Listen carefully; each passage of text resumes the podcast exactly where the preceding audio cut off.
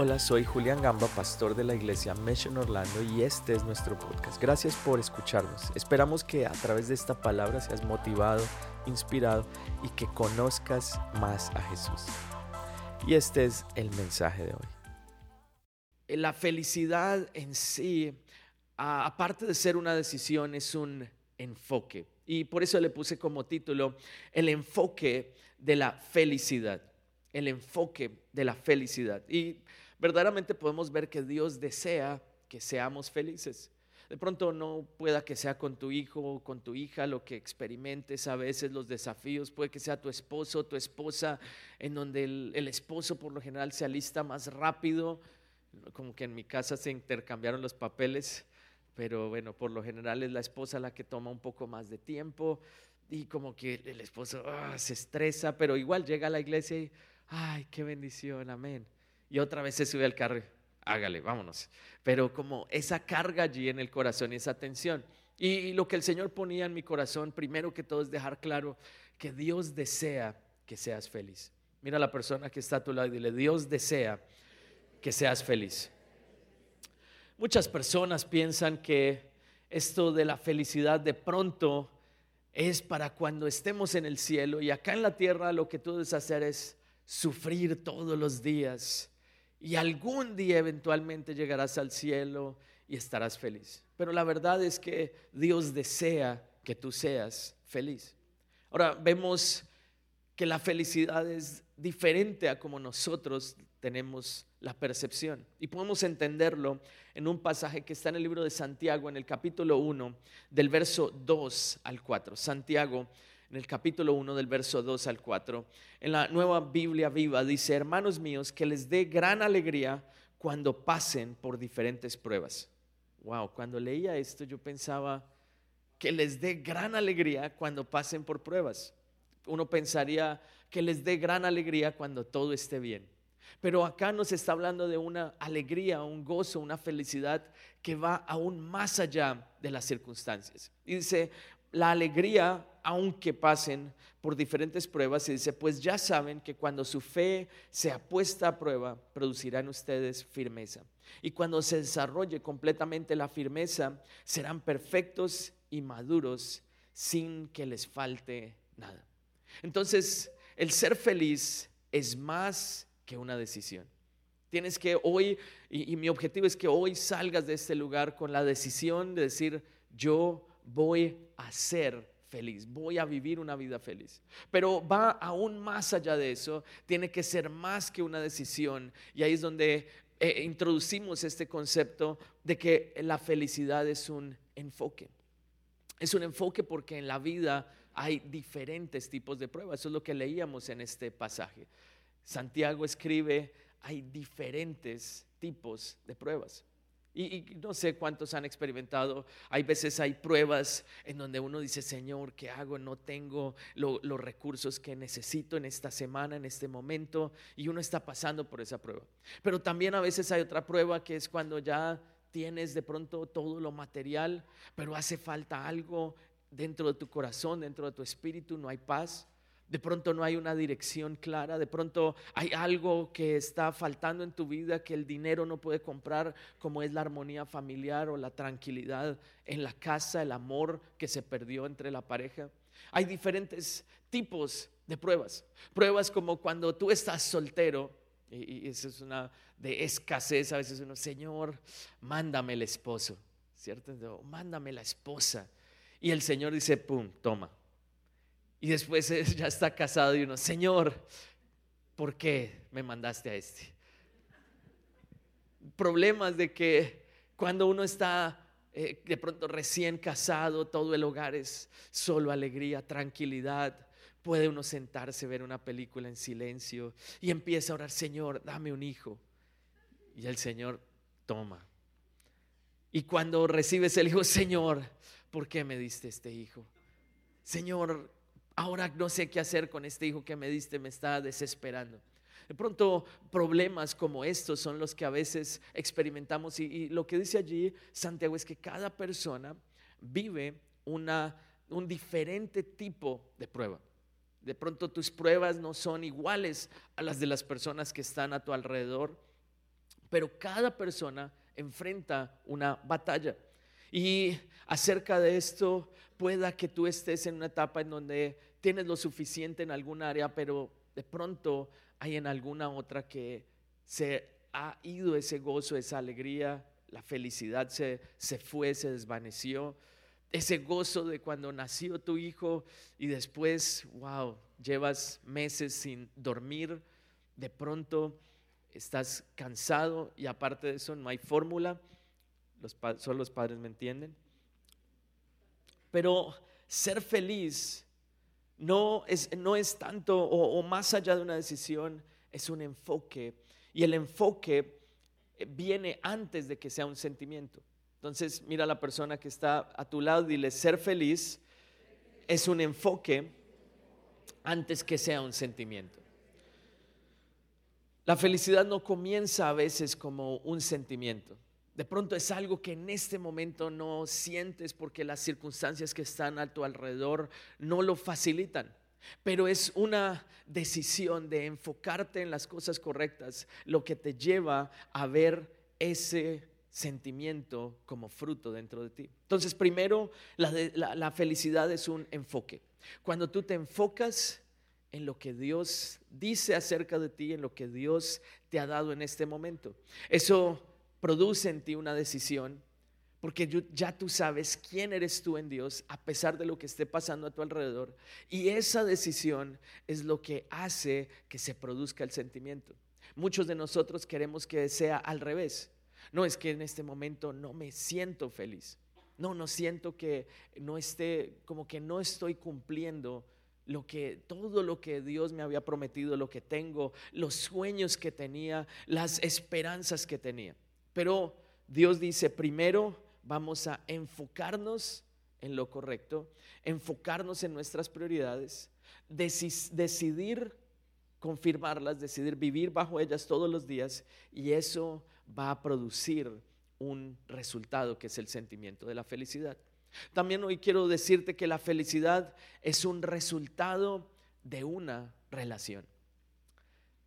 La felicidad es un resultado y el resultado es de una relación estrecha, real, con una persona que tiene lo que el dinero no puede comprar y esa persona se llama Dios. Jesús entregó su vida y decidió vivir una vida de propósito y eso es lo que le dio la felicidad a pesar de los momentos de prueba. Él sabía que iba a tener que morir en la cruz, pero él sabía que eso iba a causar un impacto aún más grande en la humanidad. Si la vida fuera acerca de las recompensas a corto plazo, sería una vida sin sentido. Pero Dios diseñó la vida para que tú recibas una recompensa en el presente, en el mediano plazo y en el largo plazo a medida que tú estableces y fortaleces tu relación con Dios. Dale un aplauso al Señor. Entonces la felicidad es una relación. Y el Señor me llevaba a analizar la vida de Santiago, quien escribió este pasaje. Y, el Señor me ponía en el corazón pensar, ¿por qué Santiago escribió acerca de la alegría en medio de las pruebas? Y, el Señor me llevaba a el pasaje que está en el libro de Juan, en el verso 7, del verso 3 al 5, capítulo 7, verso 3 al 5, y dice, y sus hermanos le dijeron, sal de aquí y vete a Judea, donde tus seguidores puedan ver tus milagros. No puedes hacerte famoso si te escondes así, si tienes poder para hacer estas cosas tan maravillosas, muéstrate al mundo. Y el verso 5 dice, pues ni siquiera sus hermanos creían en él. Santiago era hermano de Jesús, era uno de los hermanos menores de Jesús, creció con Jesús todo el tiempo. Eh, aparentemente él escribió esto 40 años después y no mucho después de que él escribió la carta de Santiago, él murió. Y imagínense lo que era ser hermano de Jesús. Todo el tiempo escuchaba, ¿por qué no puede ser como Jesús? Mira que Jesús sí multiplica los panes y los peces y tú ahí sentado solo comiendo. Y dice la palabra que, de, acuerdo a lo que escribe el apóstol Pablo, que él no creyó en Jesús. Y, según lo que leemos allí del libro de Juan, dice, ni siquiera sus hermanos creían en él. Él no estaba dentro del grupo de los apóstoles. Y yo me imagino que él vivió un tiempo en donde la comparación empezó a afectar su vida. Empezó a compararse, wow, ¿por qué no puedo ser como Jesús? Que es la pregunta que hoy todos nosotros nos hacemos. El consejo en muchas ocasiones es, tú tienes que ser más como Jesús. Imagínense que Santiago escuchaba eso todos los días. ¿Por qué no eres más como Jesús? Y así es como él, en el momento en el que Jesús muere y resucita, es el momento en el cual él empieza a creer y algo sucede dentro de él. Y él dice verdaderamente, Jesús era el Hijo de Dios. Tiene un encuentro real, es, uno a los, de los cuales podemos leer que se le aparece Jesús. Es una de esas personas a las, que, las cuales Jesús se le aparece después de que murió. Y en ese momento es que él empieza a creer y empieza a avanzar en su fe y después llega a ser el, el jefe o el pastor de esa congregación en Jerusalén, el líder. Ahora, todo eso sucede cuando Él escribe, yo sé que puedo tener gran alegría a pesar de las pruebas, porque Él había vivido cosas difíciles durante toda su vida, no había creído, después creyó, fue perseguido, vivió momentos difíciles, pero a pesar de eso, Él podía decir, yo sé que a pesar de cualquier prueba, hay un Dios que es real, hay un Dios que existe, hay un Dios que está en mi corazón y yo sé que la alegría que está en mí, nada me la puede robar. ¿Cuántos dicen amén? Para encontrar en sí felicidad, no puedo buscar la felicidad. Tengo que buscar la fuente de la felicidad. No he escuchado a nadie que diga, bueno, yo quiero felicidad. ¿Y dónde la encuentro? Porque no debes buscar felicidad como tal, sino que debes buscar la fuente. Y la fuente es tener una relación real con Jesús. Cuando tú tienes esa relación, te aseguro que en ese momento la mayor alegría viene sobre ti. Hoy en día en el mundo hay algo que se llama comparación. Y te digo que el enemigo número uno de la alegría es la comparación. Es el enemigo número uno que hoy en día se presenta de una manera tan sutil y tan fácil. De pronto tú entras, estás muy feliz, pero entras a redes sociales y ves lo que está haciendo otra persona. Y tú estás ahí trabajando y ves que otra persona está en la playa y el primer pensamiento es, wow, y mira, tú acá no estás haciendo nada con tu vida, mientras que otros están conquistando el mundo. ¡Wow! ¿Por qué tú estás ahí sin nada y mira lo que está haciendo otra persona al otro lado del mundo? Y la comparación ha venido para robar el gozo de tantas personas hoy en día. Pero hoy mi objetivo es que tú salgas de este lugar diciendo, yo me voy a enfocar no en la comparación, sino me voy a enfocar en mi propósito, me voy a enfocar en el presente, me voy a enfocar en lo que Dios tiene para mí. Dale un aplauso al Señor. No, no compares tu llamado con el talento de otra persona. No compares el recorrido que Dios tiene para ti con el recorrido que Dios tiene para otra persona. No compares lo que Dios ha puesto al frente tuyo con lo que Dios le ha entregado a otra persona. Porque para cada persona Dios tiene un camino, un tiempo. Y si tú empiezas a compararte, en ese momento es cuando el enemigo roba todo el gozo y tú sientes que tu vida se está perdiendo. Pero hoy puedes tomar una decisión y es de enfocarte en las cosas correctas. Y lo primero que puedes enfocarte es en tu relación con Dios y enfocarte en tus prioridades. No mires hacia atrás, no permitas que el pasado controle tu presente. Y mientras pensaba en esto, pensaba en que nuestros abuelos, por ejemplo, nunca de pronto expresaron esa infelicidad, no estaban buscando la alegría, sino estaban buscando cómo servir. Yo eh, tengo unos 14 a 15 primos del lado de mi, de mi madre y todos los diciembres nos íbamos por dos meses a la casa de mis abuelos y nunca escuché de ellos una queja o una preocupación y eso que nosotros nos imaginan, 14 niños en una sola casa, todos ahí.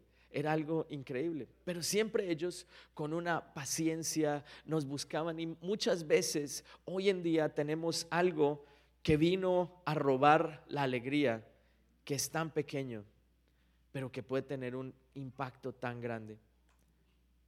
De pronto tú estás todo feliz, Dios te ha dado algo y tú entras al celular y ves, wow, hay una persona que tiene algo un poquito mejor. Y eso roba el gozo, la alegría que Dios tiene para darte. Si hoy en día tú vas a un restaurante, lo que muy comúnmente puedes ver es una familia, todos allí reunidos comiendo, pero cada uno está así con su cabeza hacia abajo mirando a su teléfono. Y todos ellos están compartiendo, pero con cada uno con su celular y ni siquiera están tomando el tiempo para estar en ese momento presentes. Si de pronto tú ves lo que otra persona está haciendo, pueda que estés viendo los cinco minutos o el 10% de su vida. Algo que pensaba es que yo, por ejemplo, nunca publicaría una foto de mis hijos llorando en redes sociales. Eso significa que no les tomaría la foto el 90% del tiempo.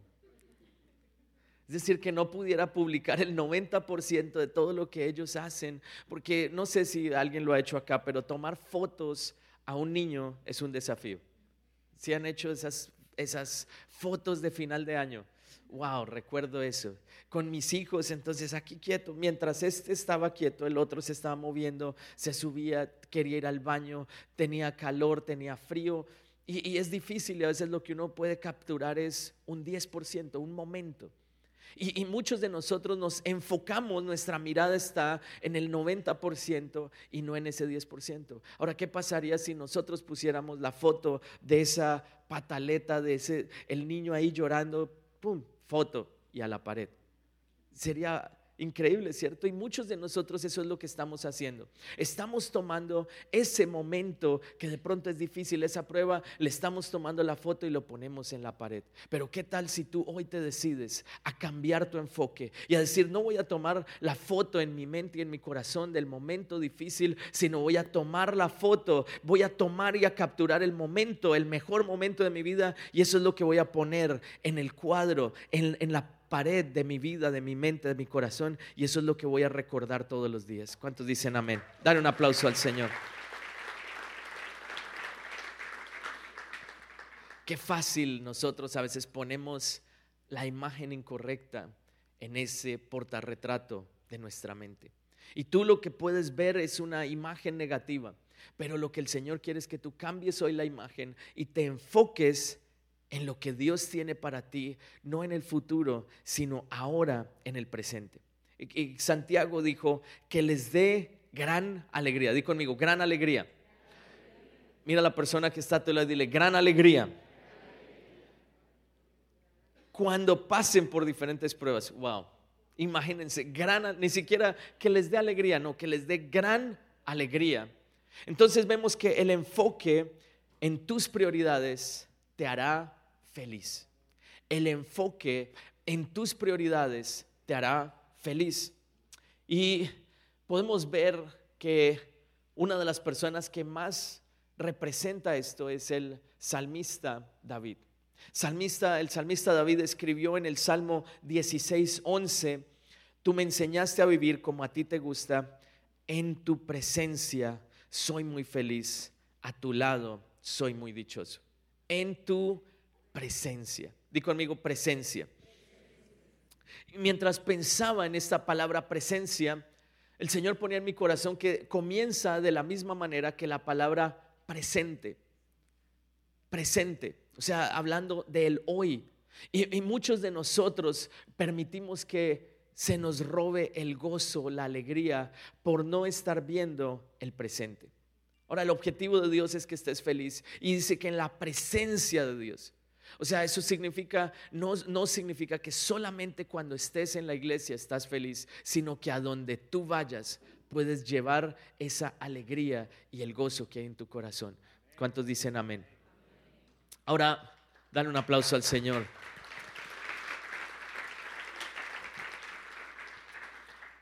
en tu presencia, en el presente. Porque hay enemigos del gozo y, algunos enemigos del gozo que los escribí allí, que todos los tres empiezan por P. El primero es el plan. A veces hay un plan, un futuro que tú estás esperando que suceda y como no ves que está sucediendo, entonces el gozo se pierde. Recuerda lo que escribió David en tu presencia. Dios le había prometido a David que él iba a ser el próximo rey de Israel. Pero mientras esa promesa se cumplía, él oraba y decía, Señor, no voy a esperar a que cuando algo suceda yo voy a estar feliz. Muchos de nosotros somos así. Uy, Señor, cuando ya salga de este trabajo, cuando me den la promoción, cuando se acabe esta temporada, cuando mi esposo cambie, cuando mi esposa cambie, cuando mi hijo tenga X número de años y yo ya no tenga que llevarlo a todo lado, a las prácticas, al colegio, a llevarlo a ver a sus amigos el domingo a la iglesia, el sábado el grupo Go, en fin, en fin, en fin. En ese momento voy a ser feliz. Cuando mi esposa cambie y empiece a ir a la iglesia, wow, en ese momento voy a estar feliz. La decisión tiene que ser ahora. Señor, cuando tenga mi propia casa, Señor, en ese momento voy a ser feliz. Y llega el momento en el que Dios te da la casa y tú, Señor, y ahora mira, ¿quién me va a ayudar a limpiar? Señor, dame un carro, Dios te da el carro. Señor, la gasolina está muy cara. Siempre habrá algo. Entonces la idea no es de esperar algo, sino en tu presencia, en el presente yo voy a estar feliz. Lo segundo que puede robar tu gozo, tu alegría, es el pasado. ¿Y qué importante es este? Porque hay muchas personas que están viviendo en el pasado. Y si yo hubiera hecho esto, y tú empiezas a devolverte en el tiempo y a de pronto revivir esas decisiones que tomaste, uy, si yo hubiera tomado esta decisión, todo sería mejor. Wow, cuando este hombre me pidió matrimonio, le hubiera dicho que sí, y ahora mira millonario y todo y le dije que no y ahora me tocó con este Dios, ¿qué hago?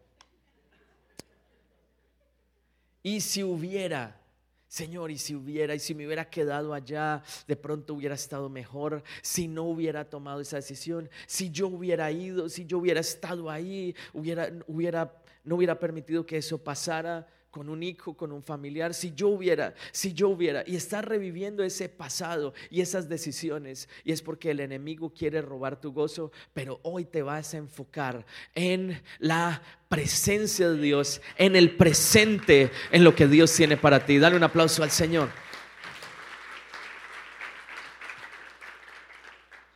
¿Cuántas veces nosotros empezamos a pensar, wow, si todo fuera diferente, si yo hubiera, si las cosas no hubieran sido así, si me hubiera quedado en tal lugar, si no me hubiera venido de pronto ahorita, tomaste la decisión y dices, uy Señor, si yo me hubiera quedado hubiera estado mejor, pero hoy el Señor te dice, no mires a tu pasado Mira al presente, ni siquiera mires al futuro, mira al presente, a lo que Dios está haciendo contigo, porque el Señor va a llevarte a vivir una vida de felicidad, de alegría, sin importar las circunstancias. Dale un aplauso al Señor.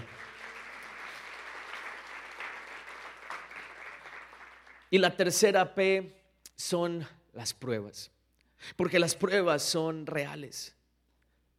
La de pronto el final de una relación, el final de una temporada en un trabajo, de pronto la pérdida de un ser querido. Las pruebas existen. Las pruebas las entendemos porque son parte de la vida. Y no puedes permitir que las pruebas controlen la felicidad, que controlen tus sentimientos, sino que tu enfoque va a estar en Dios. Aquellas personas que de pronto están pasando por pruebas. Juan 16, perdón, Juan 15, 11. Juan escribe, les digo esto para que también tengan mi alegría y así su alegría sea completa. Jesús estaba allí en este pasaje hablando de que si tú vives en la presencia de Dios, en ese momento, la alegría puede ser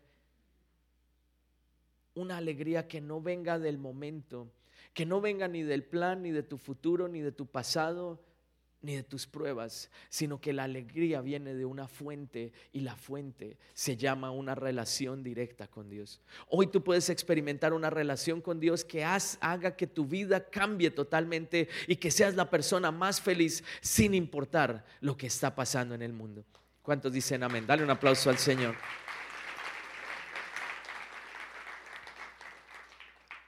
Jesús dijo en Juan 15, ahora el verso 9, dos versos antes, les estaba diciendo a los discípulos, así como el Padre me ama a mí, así también yo los amo a ustedes, no se aparten de mi amor. Entonces, si la felicidad es un enfoque, ¿en qué me debo enfocar? Ya vemos que no me puedo enfocar en el plan, en el futuro, esperando que algo suceda. No me puedo enfocar en mi pasado, no me puedo enfocar en las pruebas, pero me puedo enfocar en mi relación con Dios, en el presente, en lo que Dios está haciendo. Y si tú estás acá, es porque Dios desea tener una relación contigo, no solo en este momento cuando estás en la iglesia y que salgas feliz o entres feliz a la iglesia cuando estás acá, sino que esta misma alegría tú la lleves a tu casa sin importar lo que estés viviendo. Dale un aplauso al Señor si tú lo crees. Entonces vas a decidir enfocarte en tus prioridades. Vas a decidir enfocarte en tu relación con Dios. Vas a decidir enfocarte, vivir en el presente y hacer lo mejor con lo que Dios ha puesto al frente tuyo. Muchas parejas que van los entre semana tienen un día en donde hacen la cita date night. Hay algunas alguna pareja que haga eso de vez en cuando. Acá levante la mano. Si no lo hacen, se lo recomiendo. Ok. Publicidad gratis para las mujeres. Ok. Esposos lleven a sus esposas a un restaurante lindo, bien bonito. O puede aún ser en la casa, haciendo, preparando una cena sencilla. Pero qué interesante es que tú puedes ir al restaurante más caro del mundo y allí puedes encontrarte a dos parejas, o perdón, una pareja, dos personas en donde tienen todo el dinero del mundo, pero está cada uno así en su celular. Y simplemente se toma la foto de Night y no compartieron nada. Nunca abrieron su corazón. Hay una relación que es simplemente dependiendo de lo que está sucediendo afuera. Si tú quitas el restaurante, si tú quitas la comida, si tú quitas la música, no queda absolutamente nada. Y esa es la mentira en la cual están viviendo muchas personas, que a, pesar de que tengan todo, no tienen lo más importante que solo Dios puede dar. Y una relación verdadera, real con tu pareja es algo que solamente Dios puede dar y que Dios puede fortalecer.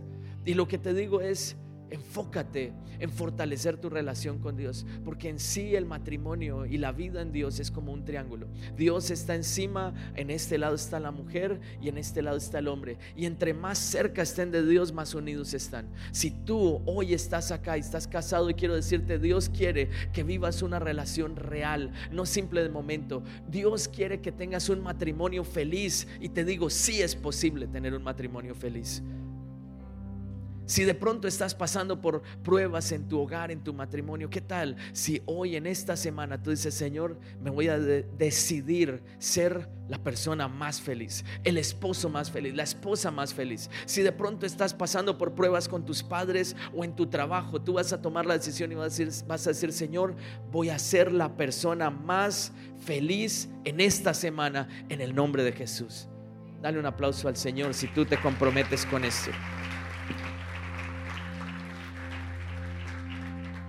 Y, es fácil ver ese enfoque de muchas personas, muchas parejas, en donde van, están así, se toman la foto, pero después se suben al carro y lo que hay es una desconexión total. Ese no es el plan de Dios. Eso no es lo que Dios tiene para ti. Dios tiene para ti una felicidad que viene desde lo más profundo de tu corazón y que no depende de las circunstancias. Que sin importar si tú estás en el mejor restaurante o de pronto estás haciendo una cena muy humilde en tu casa, no importa dónde estés, tu corazón sigue siendo el mismo tu corazón irradia alegría y gozo. Y eso fue lo que escribió Pablo. Sé vivir. Y por eso después lo dijo que lo compartíamos hace unas semanas. Todo lo puedo en Cristo porque me fortalece. Sé vivir en cualquier situación. Así es que la alegría y el gozo hoy pueden venir sobre tu vida. Hoy pueden venir sobre tu casa sin importar lo que estés viviendo. Aun si estás viviendo un momento de prueba, tú vas a tomar una decisión al salir de este lugar. Vas a ser la persona más feliz de esta ciudad.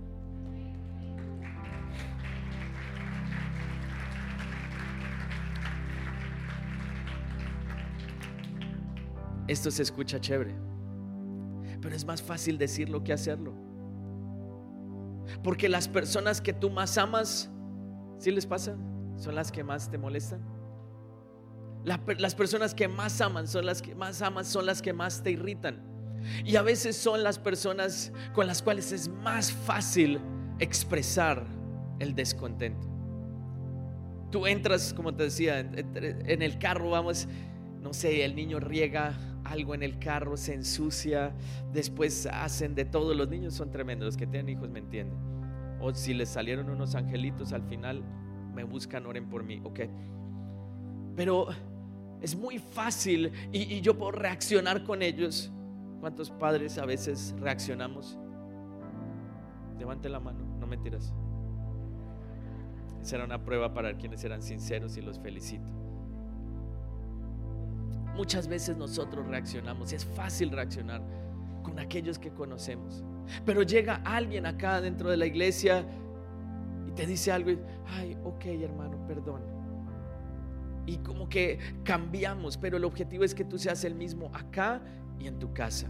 Y, demanda trabajo, no es fácil, no estoy diciendo que sea simplemente, ay, como un paseo en el parque, no, demanda un esfuerzo, pero sé que lo vas a lograr, porque Dios te ha llamado para ser feliz y Dios está cambiando tu corazón y no es en tus fuerzas, es viviendo en el presente de Dios, diciendo, Señor, sé que lo mejor está por venir para mí y vivo en lo que tú tienes para mí.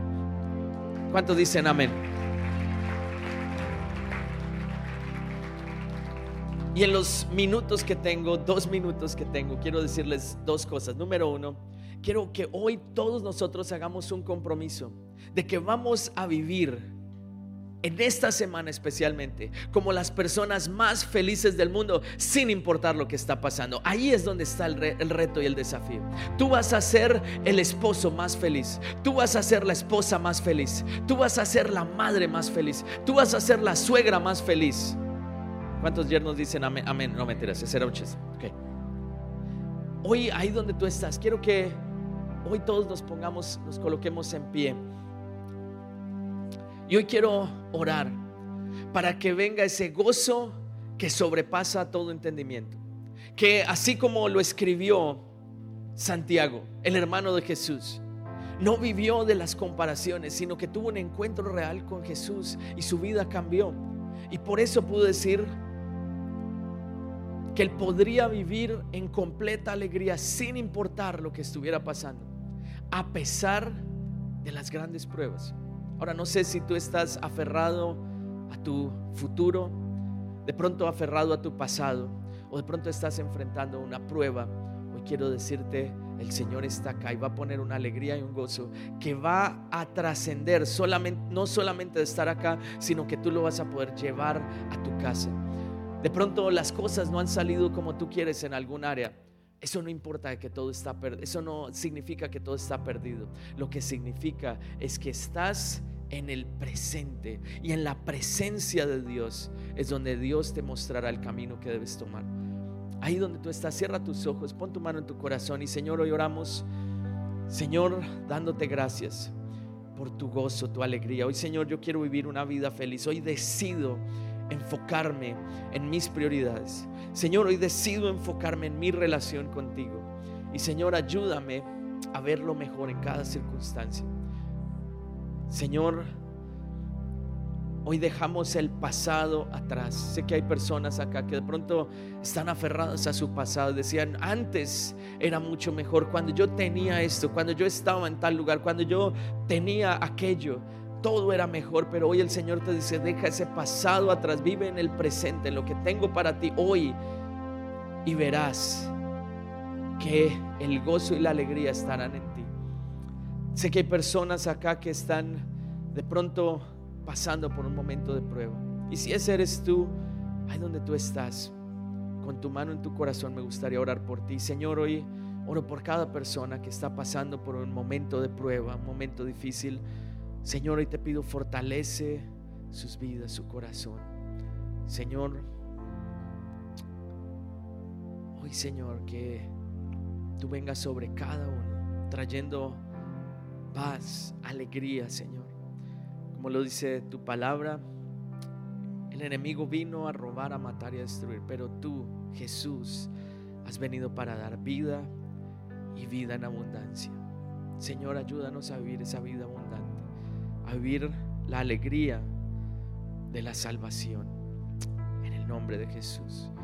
Y el Señor ponía este pasaje para compartir hoy con aquellos que de pronto están pasando por un momento de prueba. El Salmo 30, el verso 5 dice, el llanto podrá durar toda la noche, pero con la mañana llega la alegría.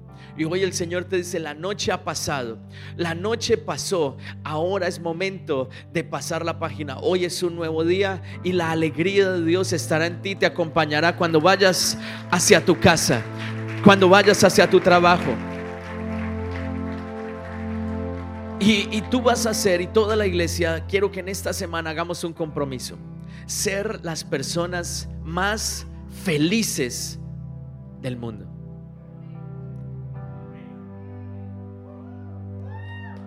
Ok. Quiero que en esta semana tú seas la persona más feliz del mundo. Ahora, para eso tienes que recordar no te vas a enfocar en el 70, 80, 50, el porcentaje que sea. Te vas a enfocar en lo positivo. ¿Cuántas esposas dicen, estoy de acuerdo? No, es que a veces estoy de acuerdo. Mira al esposo y estoy de acuerdo.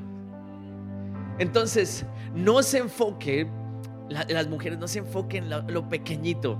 ¿No les ha pasado? A veces uno de hombres se esfuerza, hace de todo y la esposa viene y está, no sé, este plato está sucio y uno lavó 200 platos. ¿Hay algún hombre que se identifique? Ok. E, esta parte no se está grabando, entonces tranquilo, yo lo puedo hablar en paz. Entonces, esposas, enfócate en lo bueno esta semana. Vamos todos a esforzarnos por eso. Les digo, es más fácil decirlo que hacerlo. Mira a la persona que está a tu lado es más fácil decirlo que hacerlo. Es fácil de que tú te enfoques en lo que falta. Ahora, esposos, esposos, ¿dónde están los esposos? Enfócate en lo bueno de la esposa. Enfócate en lo bueno de los hijos. Enfócate en las oportunidades. No permitas que el enemigo te siga hablando, hacerte sentir como una persona fracasada, porque ese no es quien eres tú. Tú eres un hijo de Dios. Tú eres un siervo de Dios. Tienes lo que se necesita para conquistar. Hombre, Dios ha puesto dentro de ti la fuerza. Dios te ha traído acá con un propósito y ese propósito se cumplirá. Y tú vas a ser la persona más feliz del mundo.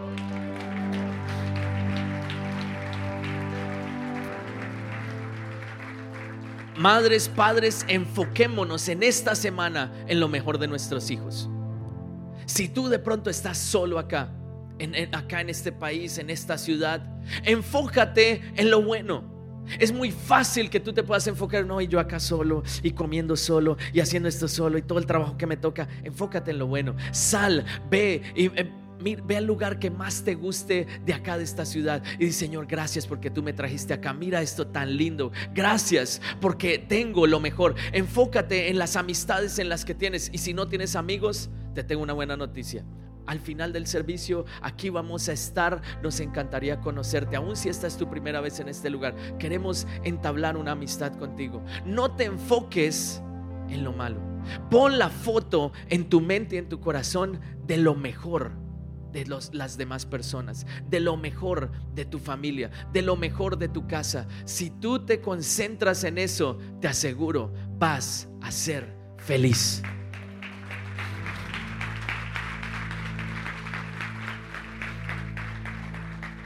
¿Cuántos aceptan el reto? Esta semana, uy, no, vas a estar tan feliz. Todo lo vas a ver como la mejor bendición. Cuando vayas a poner gasolina, ay, qué bendición. Tengo dinero para poner gasolina. Gracias, Señor. Tú me vas a proveer. Cuando te despiertes, gracias Señor, un día más de vida, puedo estar agradecido. Y eso va a hacer que vivas una vida tan feliz y te prepare para lo nuevo que Dios tiene para ti. Muchos de nosotros queremos pasar al otro lugar sin estar preparados antes, pero tú vas a estar preparado. Si estás soltero o soltera, Señor, gracias, porque no tengo problemas de esos como los que habla el pastor. Señor, estoy feliz, es solo Gracias Señor. Vas a dar gracias a Dios y enfocarte en lo mejor y vas a vivir la mejor semana de tu vida. ¿Cuántos dicen amén? Dale un aplauso al Señor.